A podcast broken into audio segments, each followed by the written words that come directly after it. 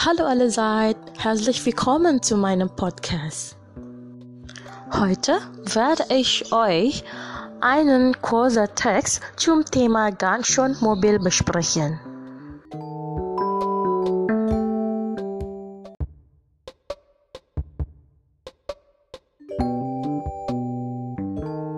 Hi, mein Name ist Josef und ich bin zehn Jahre alt. Mein Vater fährt mich oft mit dem Auto zur Schule, aber manchmal fahre ich auch mit dem Roller oder mit dem Fahrrad.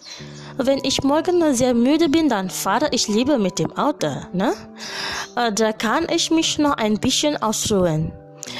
Am Wochenende bin ich am liebsten mit dem Roller oder mit dem Fahrrad unterwegs, aber nicht gerade an großen Straßen und Kreuzungen.